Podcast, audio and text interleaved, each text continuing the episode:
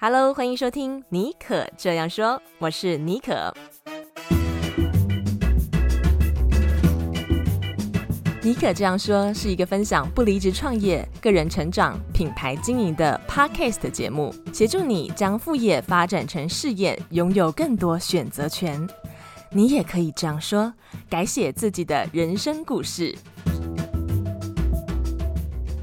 Hello，欢迎收听今天的节目。今天节目啊，邀请到我一个朋友，他叫做 Benson 啊，他是台湾空气清净机自有品牌的代表，Ether 这个品牌的创办人啊。Ether 这个品牌在推出不到短短几年啊，就凭借着极简时尚的设计、轻松好上手的操作界面，以及这个扎实的空气清净的功能啊，获得广泛的注目啊。而且最重要的是，Ether 呢，它的设计、研发到生产都是 Made in Taiwan 哦。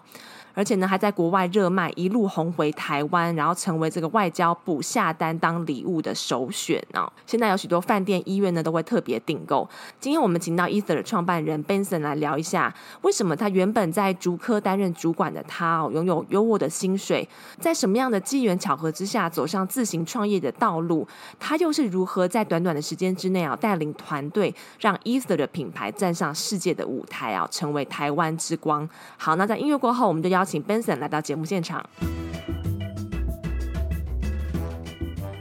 好，那我们现在一起来欢迎 Ether 的品牌创办人 Benson。Hello，Benson，跟大家打一声招呼吧。，Hello，呃，我在这边跟尼可这样说的听众们，呃，大家好。今天非常荣幸能够啊、访问到 Benson 啊、哦，其实我认识 Benson 有一阵子了，因为我非常喜欢 Ether 这个品牌的空气清净机，我觉得非常的有质感。之前大概如果 follow 我的人，应该有在我的一些脸书啊或者是 IG 上面看到，就是因为我自己有过敏的问题，所以空气清净机对我来讲非常的重要。对，那所以就是我一直很好奇，就是说为什么呃 Benson 会这么想不开，会自己会创立一个品牌，而且他们是从自己设计到生产到销售。哦，全部都自己一手抓，不假于外人。那非常好奇，Benson，你当初是在什么契机之下，哈，有这个念头，有这个起心动念去创立 Ether 这个空气清净机这个品牌？呃，我觉得尼克刚刚讲的啊，其实在我创业之前啊，因为我在台湾的半导体，我在 IC 设计的公司上班，大概有十五年。然后陆陆续续有些同事呢，诶，你知道，在那个六界，其实很多很优秀的同事。其实陆续就有同事跳出去创业，那我们那时候也是觉得，呃，你你从一个很安逸，然后应该是说很舒适的环境，生活很规律，然后薪水也还不错的环境跳出去创业，我们都会觉得就那个人很想不开啦。但我没有想到说，我在工作第十五年之后，在二零一七年，就是我第一个小孩出生，那时候他已经一岁了，然后我的老婆她请完育婴假之后呢，她想要回去上班。那那时候，因为我们家没有其他人可以照顾这个小孩，然后我就跟我的老板请了那个就是育婴假，然后在两年的时间里面，我在带小孩的过程当中，我其实这就是那种科技人的那种龟毛，我会发现很多东西我要在用的时候，或市面上很多大家我们我们可能会上去团购啊，或去看一些妈妈社团去推荐一些好用的东西的时候，我有时候会发现说，哎，从我的观点来讲。它其实不是那么好用。那我那我那时候刚好因为呃我的那个大学念的是环境工程嘛，然后那时候我的孩子在每天早上起床的时候都会掉眼泪，诶也知道是过敏，看了医生，嗯、医生说是过敏性鼻炎。那除了整个环境之外，那医生有提到说，哎家里是不是没有放空气清净机？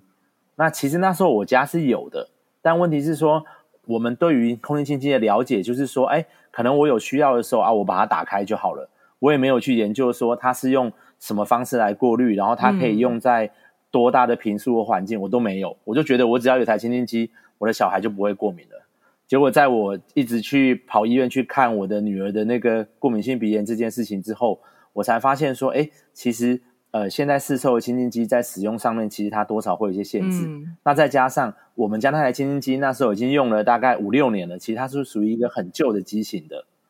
然后在一次我跟我大学就是环境工程的同学的聚会当中，我提出了这个问题。那刚好他们在就是空气污染防治的顾问公司上班，嗯、他们就介绍了他们的滤网厂商给我。然后接下来大家就是。有了一连串的那个爸爸之间的讨论。那那时候也还没有想说，哎，我自己可以搞一台机器。但是在最后我们讨论完之后，却发现说，哎，哎，就是在我之前工作上的专业，然后加上现在这一些所谓的科学理论背景上的专业，如果我们可以做一个结合的话，好像是蛮有机会可以开发出一个我们现在市面上面呃比较看不到的产品。那同时我们自己也希望能够拿来使用的产品，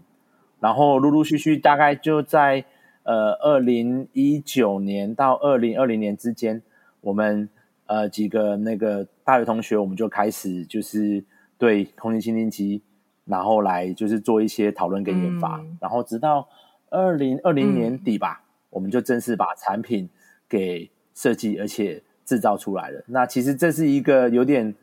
误打误撞的过程啊，嗯，其实要感谢你的小孩耶，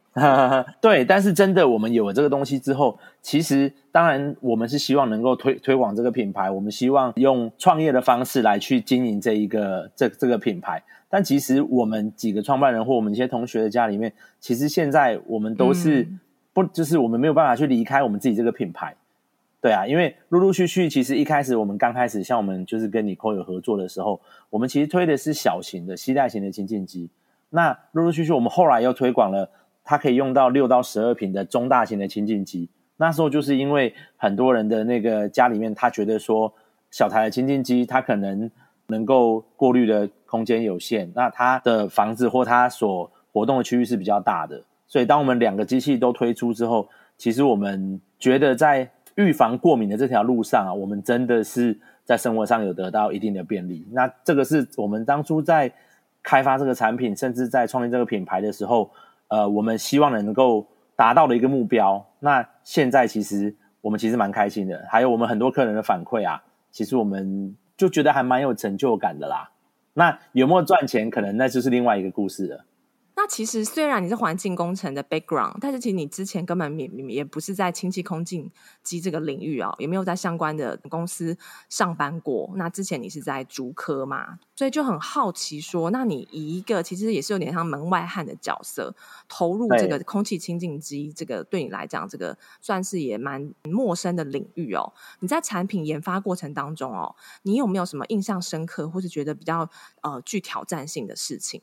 如果要说到有挑战性的话，其实从创业的初期，那时候跟几位就是呃比较专业的那个专业人士在讨论的时候，那个时候其实是很有热情，就是很有就很激情的，因为我们想要去完成一个目前市面上面可能没有人这样做的事情。可是当我们真的开始要一步一步，我们的设计稿出来了，然后我们的滤网厂商也提供滤网的规格的时候，我们后来才发现说，原来。每一个阶段都是挑战。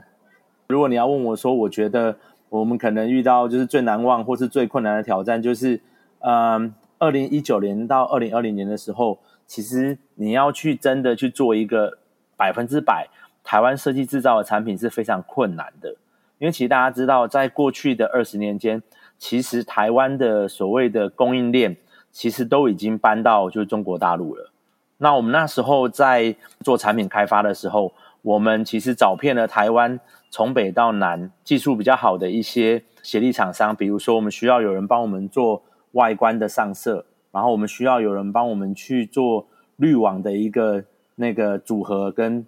代工。那当然最后的那个整机是我们自己的工厂来做组装，那这个问题比较少。但是在当这个过程当中，我们才发现说，因为台湾很多很优秀的厂商都已经搬走了，那已经留下的厂商，他们的生意是非常保守的。他们对于新的厂商，嗯、他们其实不太愿意去帮你开发一些新的东西。所以在一开始的前半年，我们拿着我们的设计稿，拿着我们的要求去找这一些呃，对，不论是烤漆啊、阳极啊，或者是 PCBA 啊这些厂商。其实是一直碰壁的，甚至最好笑是有一次，因为我们就上网 Google，我们要找一间能够帮我们上色的厂商。那上色呢，因为我们那时候就想要做外销嘛，所以我们要符合一些无毒啊、无乳的要求，我们就上网 Google。结果呢，我们就看到 Google 第一排那个是用买广告的一间厂商，我还记得那个厂商是在台中吧。然后呢，我们就开着车带着样品去找他。那他说那个老板人也很好，他就一口答应说：“哇，你们就是很有理想，这样我我我我愿意帮你们。”然后就帮我们打了样，那样品也很漂亮。那没想到我们第一次就是第一波，我们准备要做小量产的时候，我们大概寄了几百个那个外观件的铝合金的瓶子过去，就没想到他交货之后回来，我们的品质单位检验的时候，有三分之二的那个罐子它都是不符合我们的验收标准的。然后我们那时候就要回去去找老板说：“哎，你这个东西怎么会这样？我们想要跟他讨论。”然后我们打电话去的时候，老板就不太想理我们。那我们想说，可能老板很忙。我们想要去当面大家去讨论这件事情，嗯、就没想到我们再回到那间工厂的时候，那个老板的那个狗本来都在笼子里面，但后来呢，那个、狗就都就都在外面了，我们根本就没有机会进到那个工厂。我们车才开到，哇塞，都是恶犬是吗？对对对，六六只狗就冲出来围着我们车子，我们只能摸摸鼻子，就又从台中把东西就是收起来，又开回新竹工厂，然后后来再继续找其他的厂商合作。对，哦、对对对对，嗯，还冒着这个有生命的危险哦，去找这个。对，那真的，我们我们如果真的要冲下去找他，可能真的就就送医院了。嗯嗯，哎、其实我还知道，就是说之前在跟你啊、聊天的过程当中得知，就是其实你们从二零二零年开始，就是我们外交部哦，针对哦梵蒂冈需要就是跟梵蒂冈做一些邦交啊，做一些交流的时候的外交赠礼哦，那其实呃能够成为外交部的这个送礼的首选。这样子的，你们的这个品质啊，不管是产品的品质啊，还是外形啊，还有是整体的整个设计啊，一定都要有一定的品质嘛。那为什么你们有这个机会可以成为外交部的这个呃送礼的这个选择首选？嗯，对，所以刚刚像我提到啊，呃，在二零一九年、二零二零年之前，其实台湾的产业大部分都外移嘛，中国取代台湾变成世界工厂。可是从一九二零年到现在二三年，其实这个当中，其实呃，因为整个国际局势的变化嘛，那中美贸易战嘛，那台湾政府其实做了很多事情。那我们一开始的契机是，我们在呃推广这个产品的时候，我们那时候呃有认识了台湾在欧洲的外交部的专门负责招待外宾的人员，那有聊到我们的产品，那那时候。那个外交部的人员就有说，嗯、外交部其实呃一直跟就是在呃外宾拜访的时候，他们都会准备一些礼品，但是他们很坚持，也有规定，就是这个礼品一定要是台湾制造的东西。那那时候因为二零一九二零年的时候，那时候 COVID-19 其实是蛮严重的嘛，哦、然后呃我们就寄了一个样品过去，呃我们也是就是拿了一个我们觉得哎、嗯、品质还不错的样品，我还记得我们那时候拿了一个是。暗红色的，我们叫消光红的一个产品寄过去给那个大使馆的人员去看一下，说：哎，如果你们有机会想要看礼品的话，我们有这样的产品。这样就没有想到寄过去之后，大使馆的人就是对这个产品的看起来的质感啊，他们是非常的惊讶。然后刚好那真的是运气很好，呃，因为梵蒂冈大使馆他们最重要的客人就是教宗嘛，那教宗神职人员他们最神圣的颜色就是那个暗红色。就刚好一样.然后他们就把我那个样品说啊，我们因为可能过两天我们跟那个教宗他们有开会，那我可以先把这个这个这个礼品就是先送给他吗？然后那那一次之后，然后他们说教宗他们的反应很，嗯、他们很喜欢这样的东西，所以后来他们就马上下单。嗯、后来大概从二零二零年到二年到二三年到现在为止，其实我们欧洲、嗯、呃到北非有很多的那个新的据点，像这一阵子。我们台湾外交部在象牙海岸的那个办公室才刚开，那他们也是跟我们订了我们的就是空气清净机，然后当做礼品这样子。那我们当然是很开心，因为我们开发出了这样的东西，然后还可以帮台湾就是在做外交的时候，就是感觉诶还蛮有面子的，因为拿到的客户是真的都很喜欢这样子。嗯，而且是台湾之光诶，真的，因为其实像空气清净机这个真的是。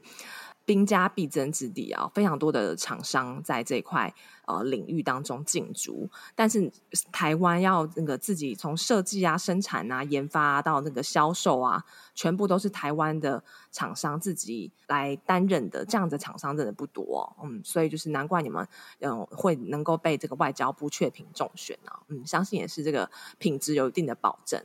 其实我知道，就是说，其实除了台湾的市场啊、哦，你们还有一个另外一个蛮重要的市场，是不是在北美？哎，对，对，为什么当初会选择北美啊？然后进北美市场的时候，有没有遇到什么挑战？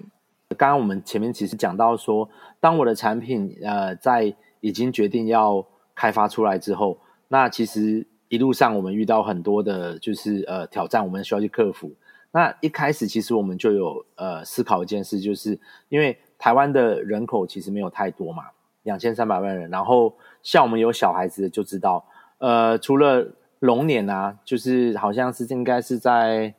二零二零年以前，台湾的那个新生儿人数是比较多的。可是二零二零年之后，其实台湾人口开始是负成长。嗯。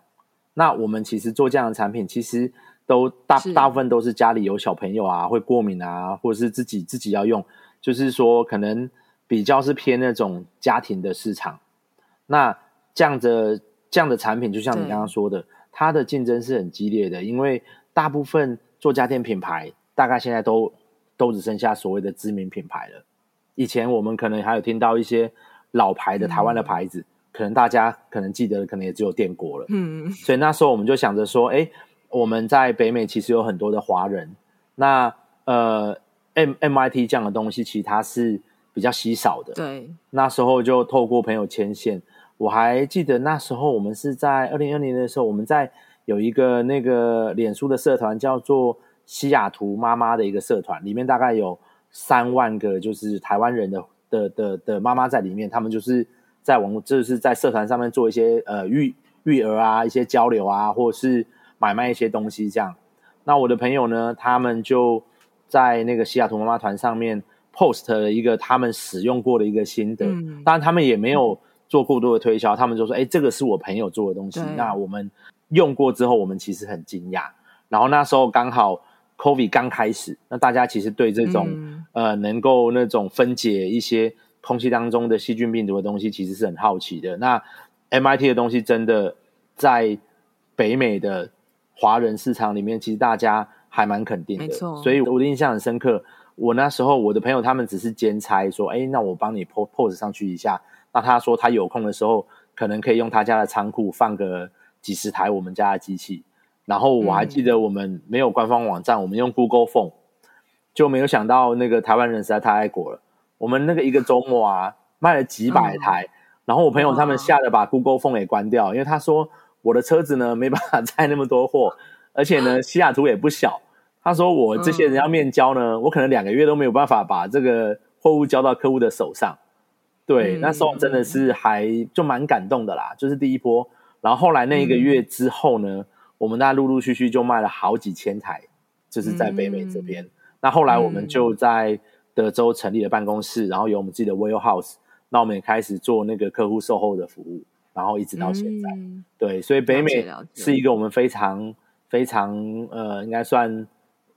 给我们很大的鼓励啊的一个市场，所以当我们有产品就是最新要发售的时候，其实我们大概都会从北美的华人圈开始做推广。那在推广的时候，或者是说在整个售后服务啊、销售上面，有没有遇到什么呃困难呢？嗯，有，一定有，因为其实像呃，因为我们有两台空气清净机嘛，一台是吸带型的，那它的那个呃体积是比较小的，所以如果说这种东西要做售，当然它的单价也比较不高啦。这种一百块美金上下的东西做售后的话，嗯、我们都是呃呃线上，我们去跟客户去确认说，诶，是不是他误会了，这东西没有坏掉，事实上他可以用。嗯、那这个其实通常可以解决一半的问题。嗯、那其实另外一半的问题的话，嗯、我们就必须用换货啊，或者是说我们 cover 运费的方式来帮客户做维修。那我印象中有一次纽约有一个客人，他的清机坏了。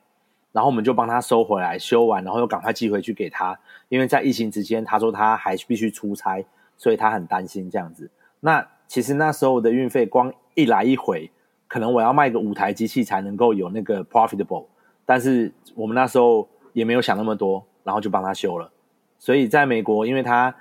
就是占地太广了，幅员广大，对，他地区太广，幅员广大，对，所以我们呃从这个月开始，我们其实会在亚马逊开品牌的线上商店。嗯，那亚马逊这边因为它有 hub，哦，它在每个州都有 hub，那后续我们会用换货的方式。就是来做更好的 service 给我们的客户这样子。嗯，嗯，了解，OK。所以，嗯，Ether 这个品牌从二零一九年开始，然后到现在，但是其实还是算是一个蛮新的啊、嗯、品牌哦，也算是在很初期，还是在开拓阶段。那你自己这样回溯起来，你觉得说创业过程当中，你有没有嗯觉得曾经有撑不下去的时候哦？你觉得有没有？有没有什么坎？你是觉得哇，好辛苦哦！现在想起来就觉得哦，怎么那么心酸？这段历程有没有一些相关的哦故事啊，可以跟我们分享？那如果有的话，你是怎么样去跨过这个坎的，然后坚持到现在？嗯，其实如果说我们一开始在所谓创业的时候，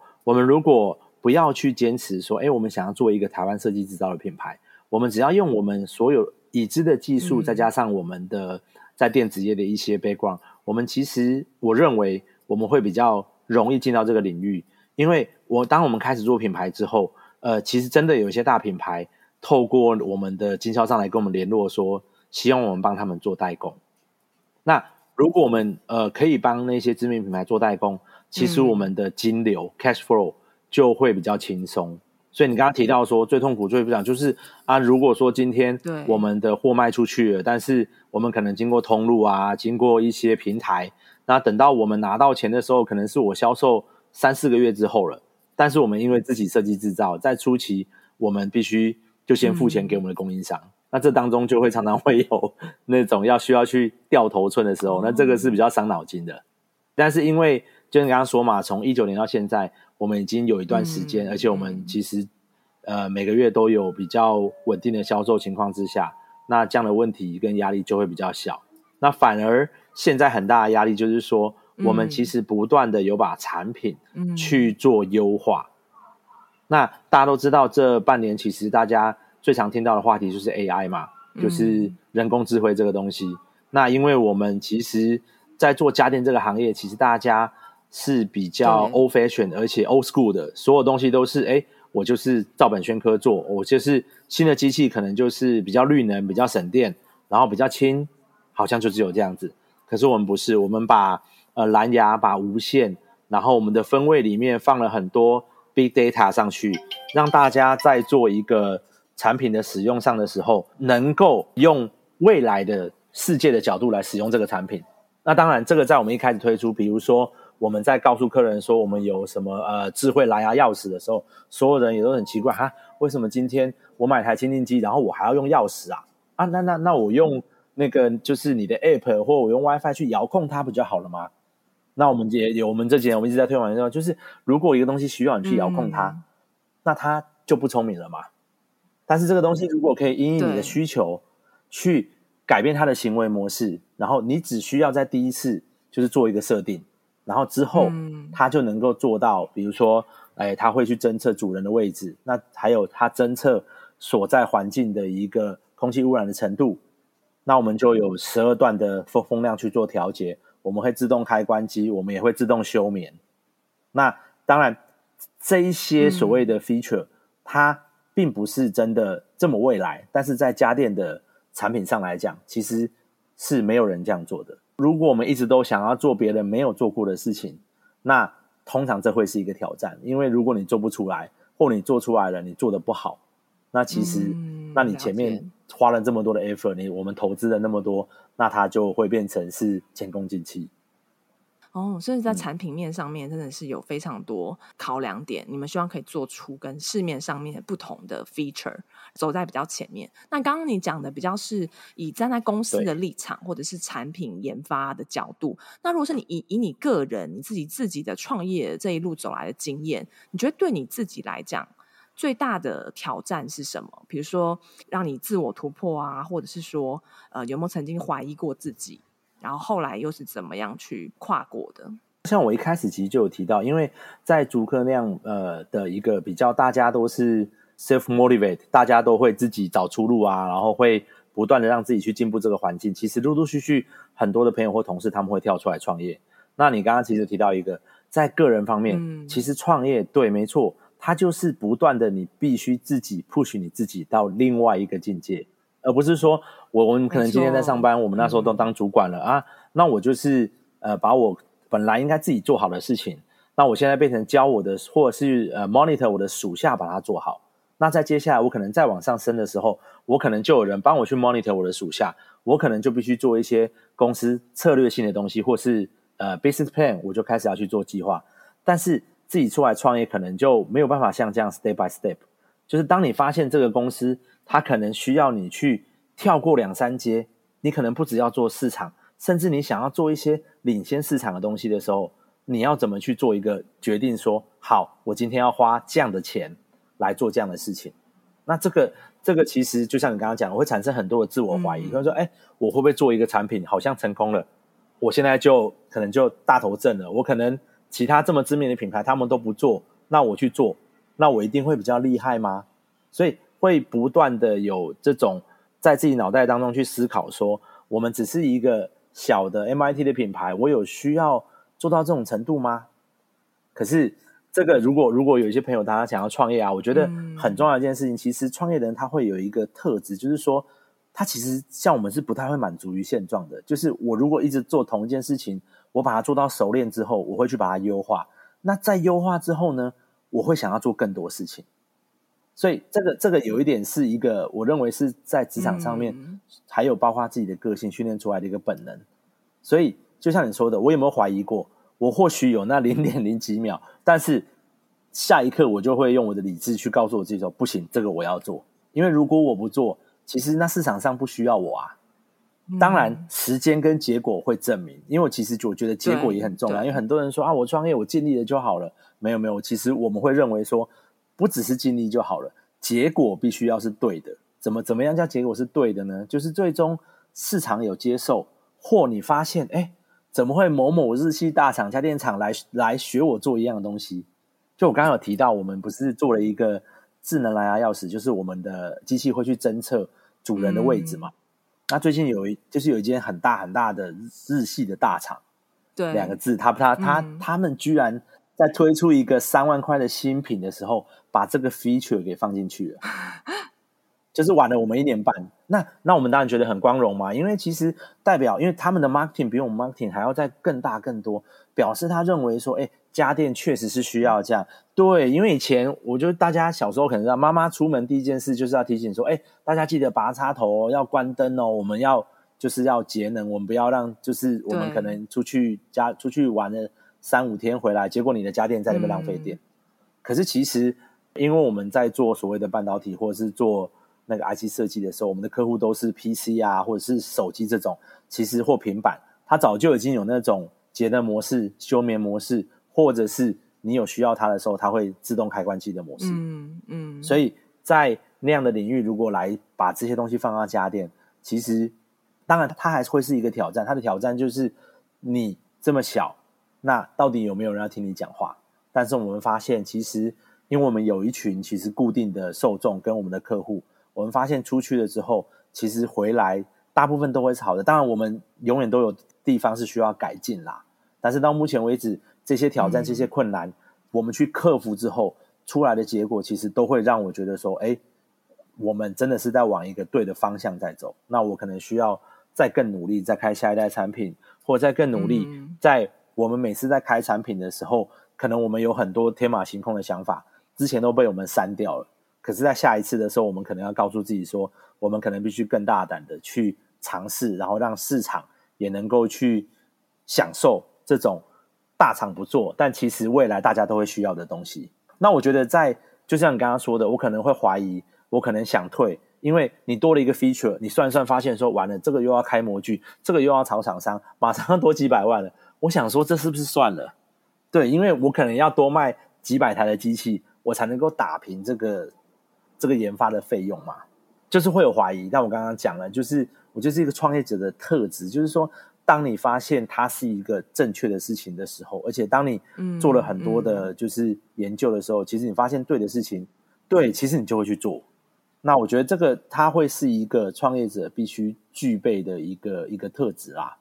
我觉得 Benson 刚刚讲到一个关键点，就是说你创业不是说只是自己就跟自己说哦，嗯，现在这个结果不错啊，不能自我感觉良好啦。你要真的去嗯看市场的 feedback，、嗯嗯嗯、然后不断的去优化，嗯、然后挑战自己哦。那我在你身上真的有看到这种敢做梦的勇气。还有呃这样子的魄力哦，所以就带着你们的产品不断的这个往前哦。好，那在今天节目的这个呃最后的部分呢，因为我们今天请到空气清净机的专家哦，那我相信有些听众朋友可能也现在有对于产品有一些需求，但其实我连我自己都不太知道说，其实你要怎么样去挑选空气清净机，有什么要特别注意的吗？可以大概跟我们讲一下有什么地方要留意的。好啊，因为其实，在我们做所谓的品牌推广跟销售过程当中，我们其实有做一件事，就是我们不断的跟我们的客户在进行沟通。呃，我们不论是呃官方 Line 或者是那个 Facebook，其实只要有客户愿意私讯我们，其实我们的行销人员都会跟他去做一定程度的一个。当然，第一个我们是去解决客户的问题啦。那再来是可能客户会问一些比较不是关于你产品的问题。那其实，在这个这三四年过程当中，我们发现一件事情，就是大家在挑清净机的时候，大家其实现在大家其实都很重视大家自己呼吸的健康，所以大部分在市场上空气机品牌，他会告诉你说：“哎，我的清净机它有一些数值，比如说以前叫做 CADR，那现在已经改了，现在叫 CASR，它就是干净空气的产出率嘛。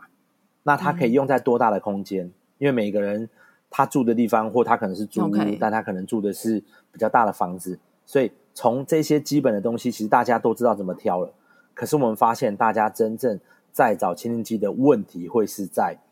哎，我买了这台清净机，它真的有用吗？还有，我一定要用滤网吗？好，我那我针对这两个部分，因为其他可能大家上网 Google 一下，其实大概都会有答案了。我针对这两个部分啦，我也希望用推广的方式跟大家分享。嗯嗯、第一个就是说，哎，清净机怎么样才有用？好，那这件事情就要。牵扯到说，大家对于清净机的需求会在哪里？如果今天你的一个使用的场合是，呃，比如说之前有一些在呃北美的牙医，或者是有一些呃医生，他告诉我们说，他的诊所属于因为来的人可能就是有生病的，所以他的空气里面会比较多，就是各式各样的那种呃，可能是不论是细菌或病毒还都好。那怎么样去做一个那个叫做让空气变更干净？嗯那这个在食物上面，第一个其实呃，美国的那个 FDA 它也有建议，就是 HEPA，而且 HEPA 十三等级以上的滤网，它可以把上述讲的这一些什么细菌病毒全部都过滤掉。好，嗯、那过滤掉之后，就会就会发生我刚刚讲的第二个问题了。很多人来问说，哎，OK，那请问一下，现在这么多品牌，他们都是不用滤网的，为什么你小台的可以就是不用滤网，然后你号称你的光触媒可以分解，但是你的大台却要用滤网？那你用滤网，难道那一些所谓的那个细菌病毒在滤网上面，它不会去滋生更多的细菌吗？哇，那之前真的有客户问这样的问题哦。那我们那时候我们是做了一个实验，我们把已经有在实验室里面受到污染的滤网，嗯、拿到实验室里面再去做一个那个呃清净机的过滤的实验，结果发现，在那个实验的环境密闭的环境里面。嗯它的细菌病毒变多了，因为它的滤网已经受到污染了。即便你是一个可以抗菌的滤网，嗯，你当当它的一个所谓的熔层率或它整个已经饱和的时候，其实你是必须去把它立刻去做更换的。所以 HEPA 十三的滤网必须搭配你非常勤劳的，尤其是那些营业场所，它可能每个月都要换了。那这就会牵扯到成本的问题了嘛。所以市面上就会很多亲戚告诉你说：“哦，我是电浆哦，我是呃负离子哦，嗯、我是臭氧哦。”好，那因为今天时间有限，嗯、我就直接告诉大家，就是美国的政府其实是规定所有的那个叫做空气清新机，不过不论你用什么方式过滤，第一你不准产出臭氧。所以大家只要听到臭氧或活氧，它就不是清净机，它可能是一个消毒杀菌机，它必须跟人在不能。在同一个空间里面出现，那我们就认定这个东西它可能是消毒或什么东西，它它就不是清净机了。所以，如果你看到那种臭氧啊，或者是什么那个活氧这种，那基本上我们是不太建议拿来当做清净机的。嗯、那如果你看到它是 HEPA 十三，然后它有它有很清楚的标注它的滤网可以使用多久，然后它的机器也会提醒你什么时候要换滤网，嗯、那你去买这种是绝对没有问题的。那再来就是我刚刚有讲到，呃，有电浆跟光触媒。那电浆跟光触媒，如果它有所谓的无臭氧产出的报告，那这样的机器也是可以用的。那只是说，它虽然宣称说它无耗材，就像我们的机器小台的是无耗材，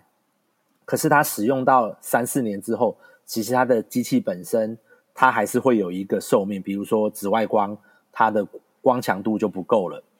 大概三四年，我们就有客户现在已经用三四年了，他回来问我们，我们就会用。帮他更换模组，收费去更换模组的方式，然后让机器再回到那一个不用耗材，但是可以去做分解的一个效率。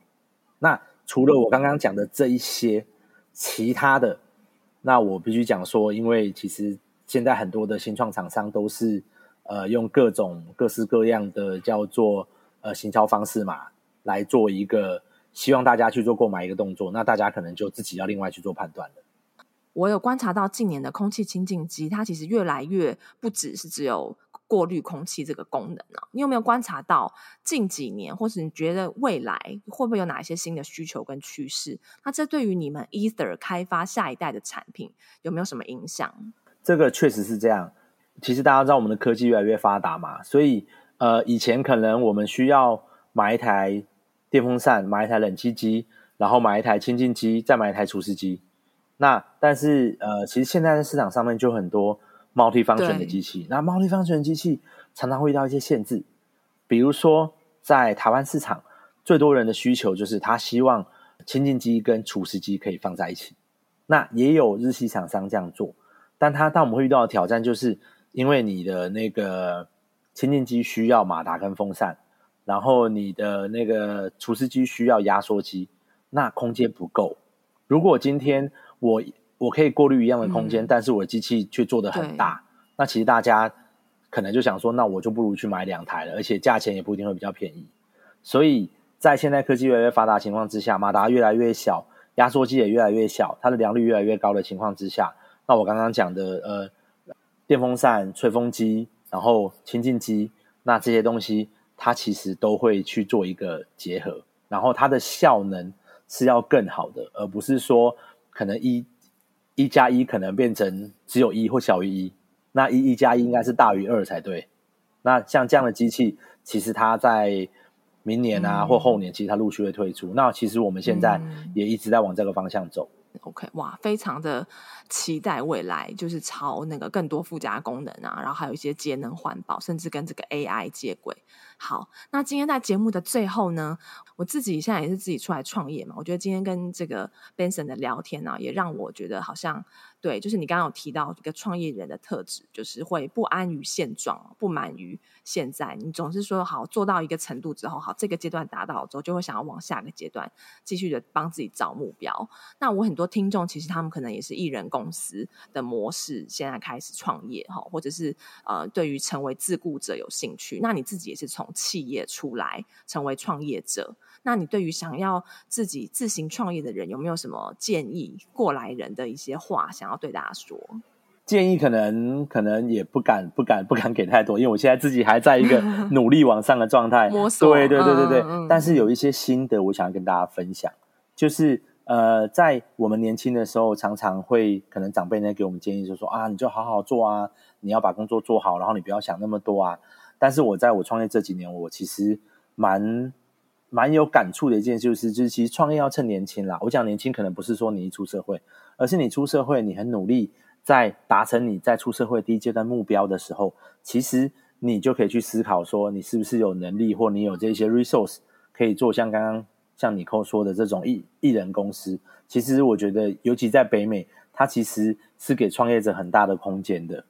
然后创业，它其实是一个自我实践跟挑战。嗯、那具有。可以创业特质的人，其实他在他的职涯里面，他最终还是得遇到，就是去面临这个问题，就是说我要继续受雇，然后在大公司上班，然后做到退休，或是被退休，或者是我可以趁现在我的、嗯、呃我的体力、我的脑袋都是最好的时候，然后我从自己开始，就是成为自雇者开始，一人公司开始，然后去开始我创业的职涯。那因为美国很大，这个世界也很大，机会也很多。嗯、但是如果你真的要创业，那他会，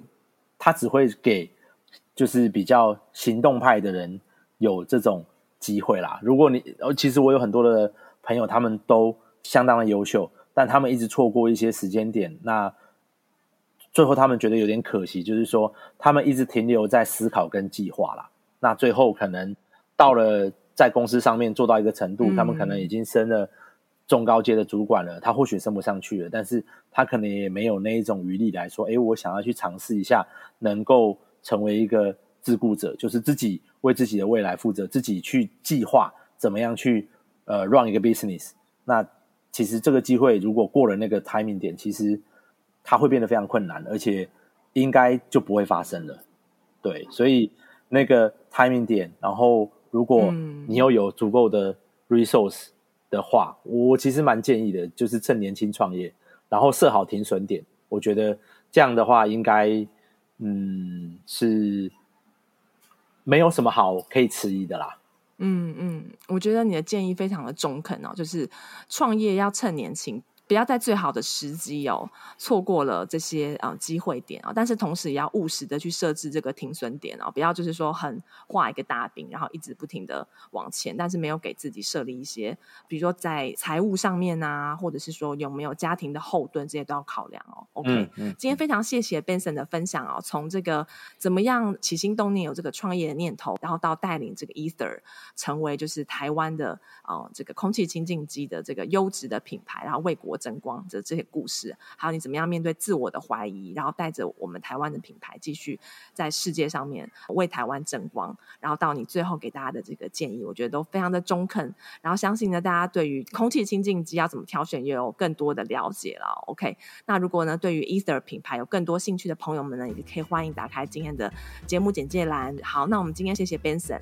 啊，谢谢 Nicole，谢谢你。希望我们今天对谈能为正在创业或者想要创业的你带来一些勇气和灵感。不知道听完这一集有没有什么呃想法想要跟我分享？非常欢迎你私信到我的 IG 的信箱，我 IG 的账号是 sjbonjour。也欢迎你把这一集分享给身边有需要的朋友。欢迎你截图这一集的封面，也是在 IG 上面可以 tag 我，让我知道你有收听这一集的节目。好，那我们就下个礼拜再见喽！祝福你有美好的一周，拜拜。